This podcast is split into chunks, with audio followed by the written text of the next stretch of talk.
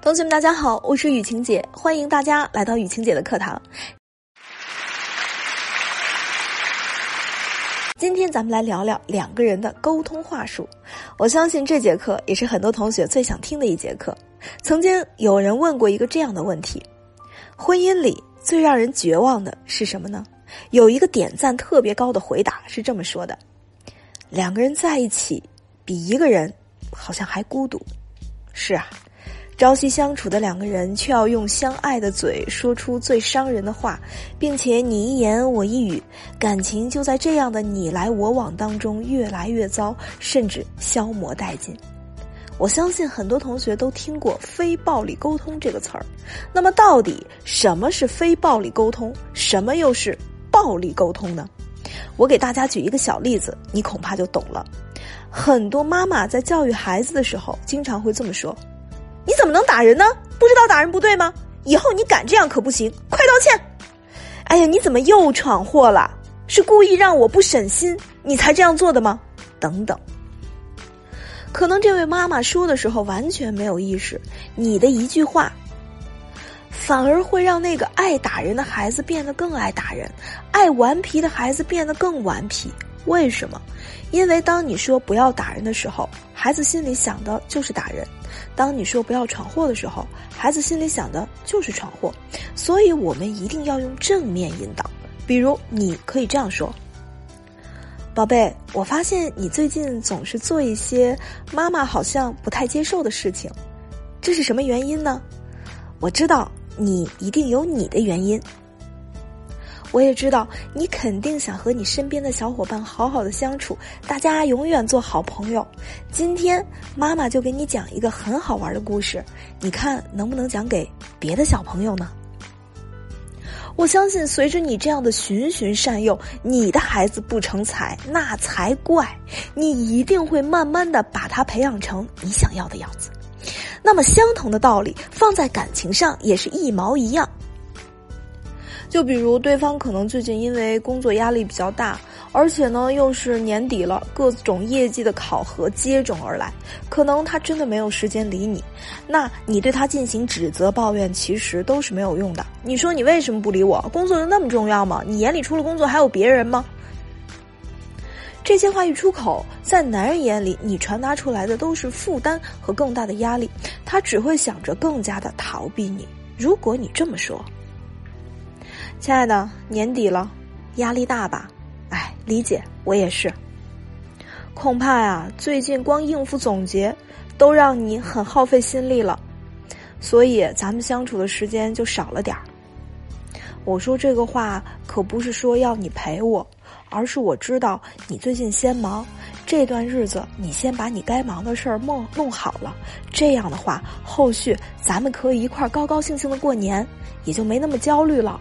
你不开心的时候，我陪你说说话。相信我，同学，当男人听完你这段话之后，他内心不仅不会和你产生对抗，而且还会对你产生些许的愧疚。不但不会和你吵架，反而想弥补你更多更多。今天啊，我们就讲话术。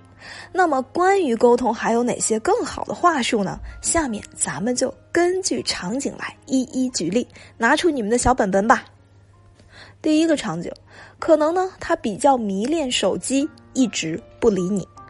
我知道，说到这儿，可能很多同学都会生气的说：“一天就知道拿个手机玩玩玩，早晚我得把你那手机给砸了。”男人可能一听更急了：“来来来，你给我砸一个，你砸一个，天天就你一个人好，你看谁顺眼啊？”同学。矛盾马上就这样被激化了，一场争吵，我相信是避免不了的。很有可能你不但没有达到目的，还吵得一肚子气，两个人兴许冷战了好几天，兴许你还把他推入了那个该死的女人的怀抱中。你说这又何必呢？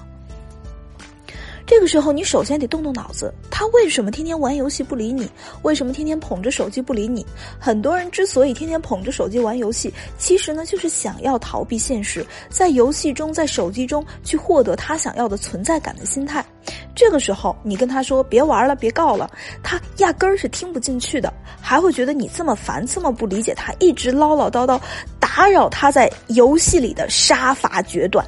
这个时候，你不妨先给他弄点水果，然后坐在旁边吃，时不时递给他一个，一边吃一边问：“哎，可以呀，杀了几个了？再给我来一把，我看看。”等到他赢了这局，你完全可以说：“哎，是不是水果的功劳？放下，吃点水果，估计杀的更狠。”这时候，但凡有点情商，姿势你们的关系还没有跌入冰点的时候，他一定会说。那可不厉害啊！兴许啊还会给你一个默契的眼神，这个时候你就可以顺着往下说了。嗯，看在我立了功的份上，帮我拖个地呗。嗯，腰有点痛哦。然后捶捶自己的腰。同学，你懂了吗？不要硬碰硬的去刚，我们可以完全换一种对方接受的方式来促成你的目的。你高兴，他也高兴，何乐而不为呢？如果你想要获得更多增进感情的小话术，可以找到雨晴姐的小秘书丹阳老师。丹阳老师的微信是雨晴姐丹阳的汉语拼音的小写。好了，下面咱们来说第二个场景。当两个人在一起的时候，发生不满、发生不快、发生矛盾的时候，我有学员之前呢就遇到过类似的问题。呃，有次过情人节，本来呢想好约另一半好好的过，结果呢这个闺蜜就一直找她诉苦，她只好分心去安慰闺蜜。到了吃饭的时候，约会的另一半男生不乐意了，说：“ 哎呦。”没完没了的，你还能不能好好吃个饭了？这个时候，同学也很委屈啊，一下子就联想到了之前对方做很多事，不也是没有考虑自己的感受吗？于是便开始回怼：“哎，你什么意思呀？你之前不也这样吗？谁还没个事儿了？他有事儿，我安慰他一下，怎么了？”于是两个人把矛盾升级到了双层双标的一个层面，然后不欢而散，还过什么节呀？简直变成了冤家。其实事情特别简单，你只需要这样告诉他，不仅让他理解，还可以展示你的高价值。我知道，你陪我过个情人节也不容易，毕竟大家时间都宝贵。可是你从来都是一个义气的人，我也不能落后。今天这姐们儿心情不好，我也跟她说了，我老公可大度了，会让我安慰你的。你也跟他说句话，鼓鼓劲儿吧。